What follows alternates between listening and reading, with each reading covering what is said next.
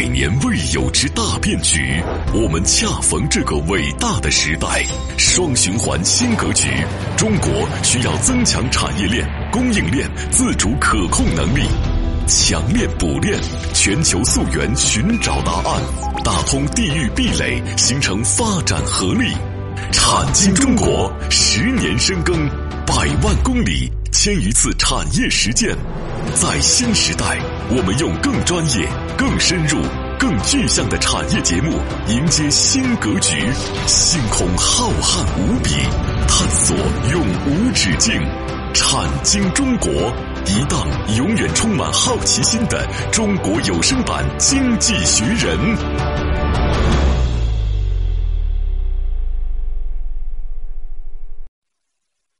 好，欢迎各位来到《产经中国》，很高兴和各位相会节目之中，我是王宇。我是李佩。啊，李博士，上节目呢，我们说到了啊，这个呃呃，就在线教育啊，现在呢，由于这个双线啊，嗯，双减啊，嗯，可能这个商业模式呢，已经遭受到了这样的一个质疑。对啊，投资者呢是用脚来投票。对那么线上教育呢，现在呢也是发生了整体逻辑的一个变化。对，呃，之前我们也说了，我们不评价这个好还是坏，或者说什么其他的一些说法。嗯但是呢，我们呢还是要回溯历史啊，看看历史中的一些事件，嗯对于当下发展的事情啊，是不是有一些借鉴作用和一些明示的作用？对，嗯所以呢，我们今天就把时光啊，嗯倒回转二十年或者是三十年，嗯哼你这样去看这个问题的时候啊，可能好未来的这样的一些业主，嗯或者是我们的这些人呢，他们可能就会想明白一些事情，嗯那就是你由何而生，你由何而灭，你究竟在整个的历史发展大潮当中，为什么会产生这样的逻辑？现在为什么要收口呢？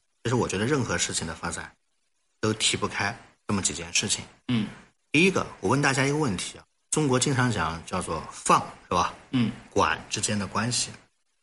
其实这一次的事情，我自己呢是曾经专门写了一篇稿子。这稿子原来我想去投一篇稿，呃，后来呢，我觉得可能也不合适，有些观点尖锐了。嗯我觉得它不是一个叫做不许你上市、不许你招生的问题，嗯也不是不许你盈利的问题，它是代表从九九年到现在为止，二十二年的教育产业化的大讨论的一个终结。嗯是代表着二十二年以来的教育产业化的这样的一场变革的一个终结或者是一个结束。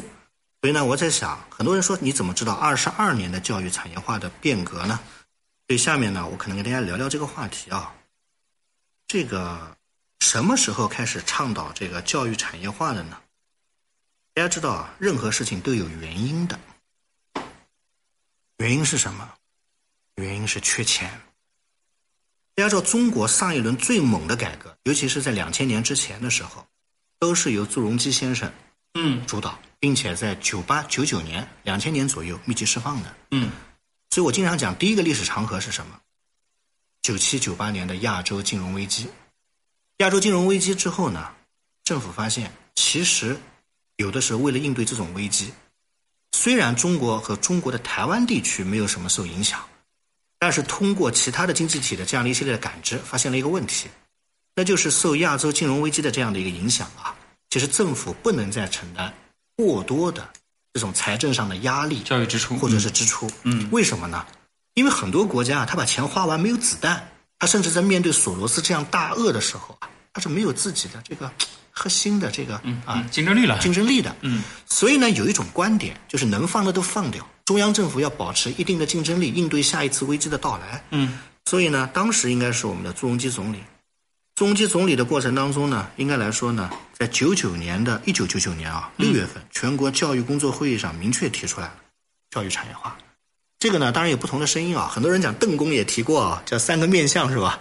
呃，邓公当年的年代呢，也是一个这个这个改革啊是吧？啊，这是一个主要的声音。那九九年的六月份的教育工作会议上，究竟提出了什么样的观点呢？我跟大家分享一下。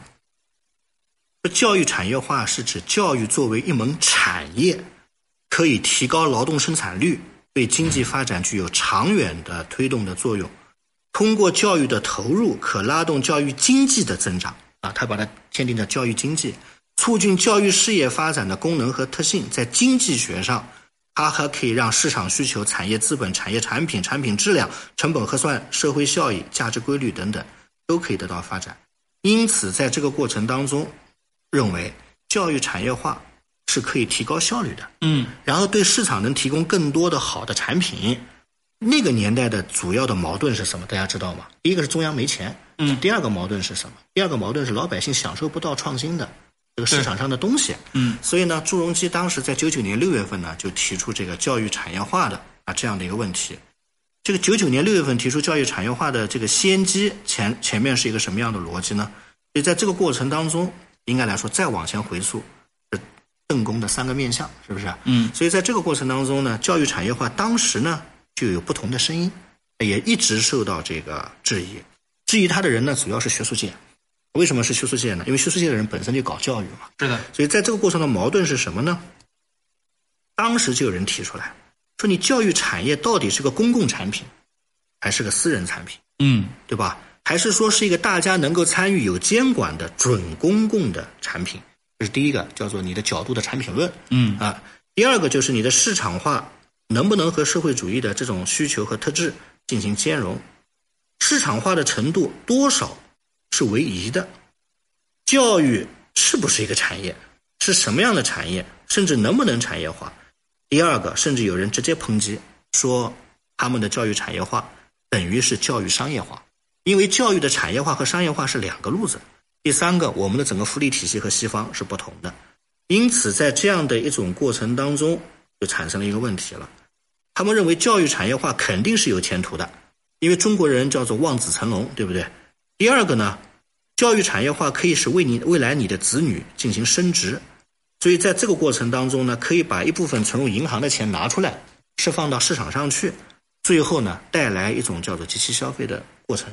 所以这个就是当时啊，在做决策的时候形成的这样一种决策机构。嗯那我们今天再回溯来看看，由于金融危机、亚洲金融危机，政府觉得不能再大包大揽，再看看海外，发现哎呦，好像我现在能提供的创新教育产品不多啊。第三个，为什么不把民间的力量调动起来呢？最后认为教育是门产业，可以提供效率，并且把银行的钱拿出来。从一个纯经济学的角度来讲，一点都没错。嗯嗯在那种年代，如果你当家做总理，你也没错。但是现在呢，对这个声音抨击的是比较多的。所以这个过程当中，我们首先讲第一个问题，就是教育产业化的问题。这个教育产业化的问题啊，一直以来磕磕碰碰，都会形成一个叫什么呢？叫做在这个过程当中，就形成了一个所谓的叫做双方的矛盾的啊、这样的一种这个这个这个这个这个焦点。这个焦点当时拍这个板不容易的，大家知道像这样的事情是很不容易拍板，相当不容易因为你知道吗？这个板拍不好，这个简直就是一个罪人。嗯嗯所以但是呢，朱镕朱镕基先生当年呢，大家知道一向是以这样的一种这种风格，对吧？啊对对对哎出现在这个民众当中的雷厉风行的风格啊所以呢，在过程当中，那一直也受到一些诟病，是吧？嗯嗯所以呢，这过程当中，很多人说：“哎呦，你今天讲的这个挺有趣的啊，是二十二年教育产业化的终结，是吧？”那教育产业化至今怎么推的？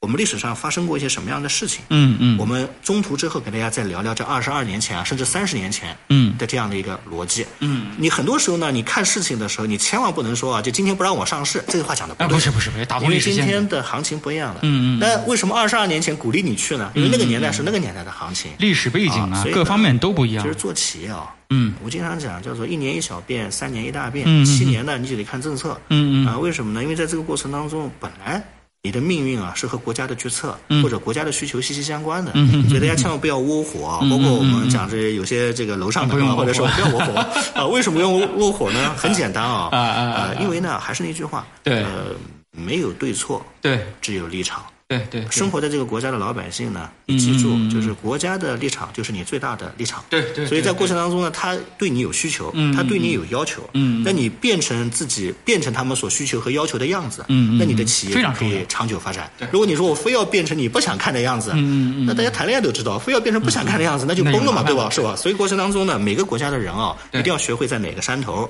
啊，我们唱哪个山头的歌，你千万不要就有的时候呢会很尴尬，是吧？啊，所以我开个玩笑，所以呢，这个过会儿我们再聊这个。因为顺势而为嘛，这个是中国传统哲学的一个很重要的一个部分。对，而且其实有一句话，之前这个党们也说了，从来就没有谁谁谁的时代，嗯，只有时代的谁谁谁啊，这句话是非常重要的。嗯，好，这个中途说一下节目的微信号和节目的上传播出平台。节目微信号呢是蓝海五八八九八一，蓝色的蓝，大海的海的中文字的拼音 L A N H A I 五八八九八一。节目呢上传喜马拉雅平台、知识星球平台，大家在这两个平台呢搜索“产经中国”，产业的产，经济的经，产经中国下载收听。我是王宇我，是李佩。啊，片花之后，欢迎各位继续来到产经中国，待会儿见。待会儿见。他们深度参与百个产业规划，每月飞行两万公里实地调研，深度洞悉中国区域产业现状，全球化视野发现产业发展热点。产经中国以高质量发展为魂，科技创新产业为骨，详实数据为血肉，发掘产业发展内在规律。产经中国与趋势同行。好，评完之后，欢迎各位继续来到产经中国，我是王宇，我是李佩。啊，李博士，刚才我们说到了啊，这个其实是有因果的，嗯，可能这个教育产业化这事儿啊，因啊还得追溯到一九九七年的。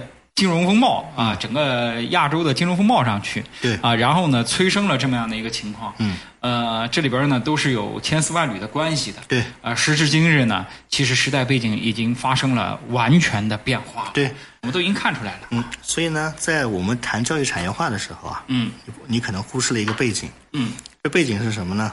就在那个年代，我们以世界公共教育经费的百分之一，嗯，支撑着全世界。教育人口的百分之二十三，嗯，大家记住这个数字就行了。那我就问你啊，这个教育是高水平的，是低水平的？过会儿我们可能会讲到医疗的问题啊。嗯，朱镕基曾经讲过一句话，说中国的事情应该是叫做低水平高覆盖。嗯，这句话呢，现在很多人喷他，为什么这么说呢？你怎么能说我们的事情是个低水平高覆盖呢？因为你当年的财力，你只能保证到低水平。嗯，但是你的人口又多，你必须是一个高覆盖的。大家有没有想过一个问题？如果你是低水平高覆盖，是不是人均享受到的创新的产品和资源就是少的？对。第二个，国家是不是就会想，如果我这个百分之一，我确实没钱，如果有人能帮我分担了，再能提供优质的产品，那对于政府的这个压力来说是减少的。嗯哼。因此，在这个过程当中呢，应该来说呢，在这个过程当中，我们一直承担着这样的一种逻辑。那这样的一个逻辑是什么呢？就是杯水车薪的问题。嗯。就是杯水反正解决不了车薪。要不要换个赛道走走呢？好，这是八十年代中期就有人提出来。到了九十年代中期开始呢，应该来说呢，有人开始在各种论坛上提出来，教育是可以产业化的，但是百分之九十的声音是反对的。嗯。然后呢，九六年高等教育实行并轨招生，高校的学费就开始不是原来那个一点点钱了，嗯，就开始变贵了。后续的几年，高校学费每年的涨幅达到了百分之五十，当时又有经济学家批，批什么呢？说你这个东西这么贵，怎么上得起学呢？什么上得起学啊？扩招，嗯，因为扩招以后是不是就有钱来建大学了？是八年扩招，这些声音一直有反对的声音，老学界都反对。但是，一场亚洲金融危机最终让政府做了一个决定：扩招是对的，对，学费要继续涨，嗯，一定要在消费刺激的前提下，在居民对高等教育巨大渴求的作用下，把教育进行一个产业化。让中央的负担降下来，嗯，让学校的主导能力提上去，并且把它做明一种经济性的长期的存在，所以这就是我们讲的这样的一个逻辑。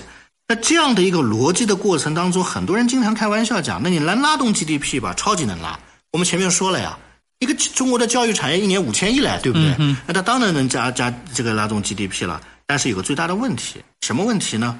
这个问题过程当中，他们一直在在否定一个问题，嗯。就是中国的教育现在已经是有阶级固化的这种矛头和趋势的，对对吧？你不能不承认，因为确实有些孩子他受到了好的教育，有些孩子家里条件差，他没有好的教育。哎，这个有前车之鉴了，那对吧？所以在这过程当中呢，应该来说呢，但是市场上的人把这句话呢就认为是对的，嗯，甚至有人公然的宣传说高质量的教育是打开高阶层的钥匙，钥匙。为什么呢？因为你没有这个，你就没有那个呀。嗯，这种情况下呢，又和中广大的中低收入的家庭啊。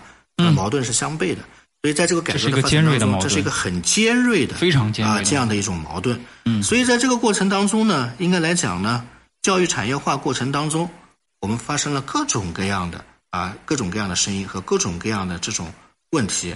那这个过程当中就开始了。那也就是说，最终形成了一个什么样的一个教育呢？也就是过程当中，就是它最大的问题是使这个义务教育啊，它不再具有这个普惠性了啊，这是一个最大的问题。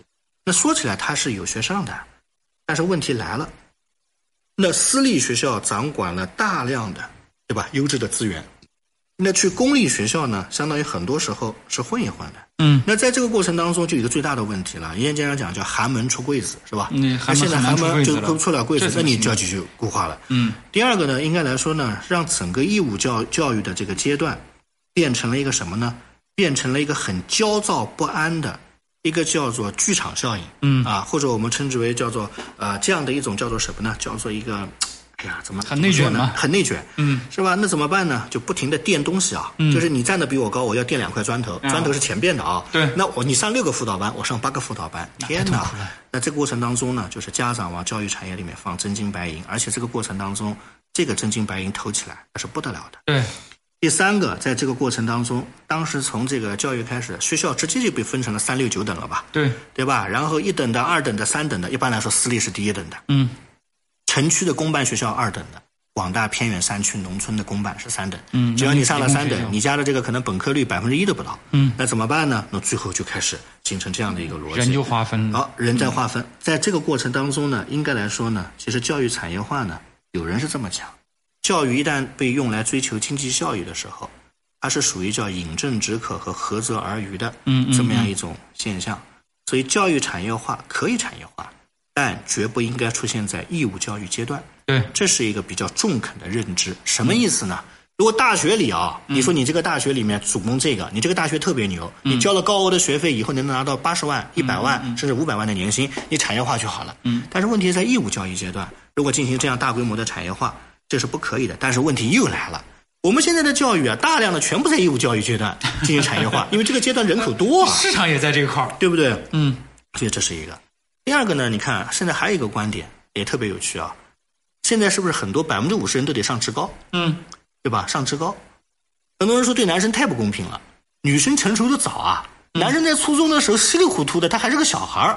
他说我稀里糊涂玩了两三年之后，我就被送到了职高，是吧？嗯，当然不是说职高不好啊，职高还有大国工匠，是吧？嗯，但是在这个过程当中呢，就总觉得这个过程当中啊，有很多的路啊，方方面面他没有理顺啊，所以在这个过程当中呢，教育产业化其实一直是一个被并购的这样的一个阶段啊。那在这样的一种过程当中呢，我觉得这次呢，可能倒是一个比较中肯的提出来，它是一个叫做二十二年的教育产业化的一个终结。我估计政府后面会有大的动作。对这个动作可能还不光是教育层面的动作，它是针对阶级固化、针对目前的这样一种两极分化，可能在城市当中开展了一场乡村振兴的运动。嗯大家知道为什么吧？农村要振兴啊，是解决农民收益和生态之间的关系。对，而在城里，你真的想让城里的老百姓能够支持你，或者城里老百姓双手拥护的话，嗯有三件事情必须得干啊。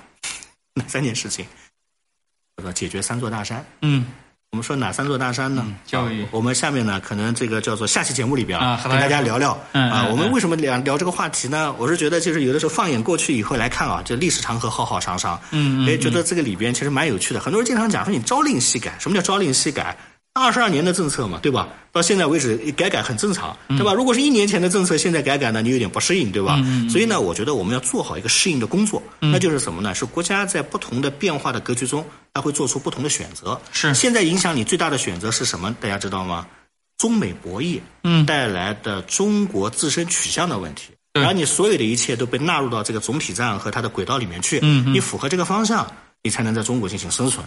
这就是我们现在讲的一个你必须和大道啊不能违背的一个逻辑，对是吧？符合大势啊好吧。那我们下期节目的过程当中呢，我们再来聊聊其他的一些逻辑啊。嗯好，嗯嗯嗯，好，这个时间关系，今天咱们就先和大家聊到这儿。嗯，最后说一下节目的微信号和节目的上传播出平台。微信号呢是蓝海五八八九八一，蓝色的蓝，大海的海的中文字的拼音 L A N H A I 五八八九八一。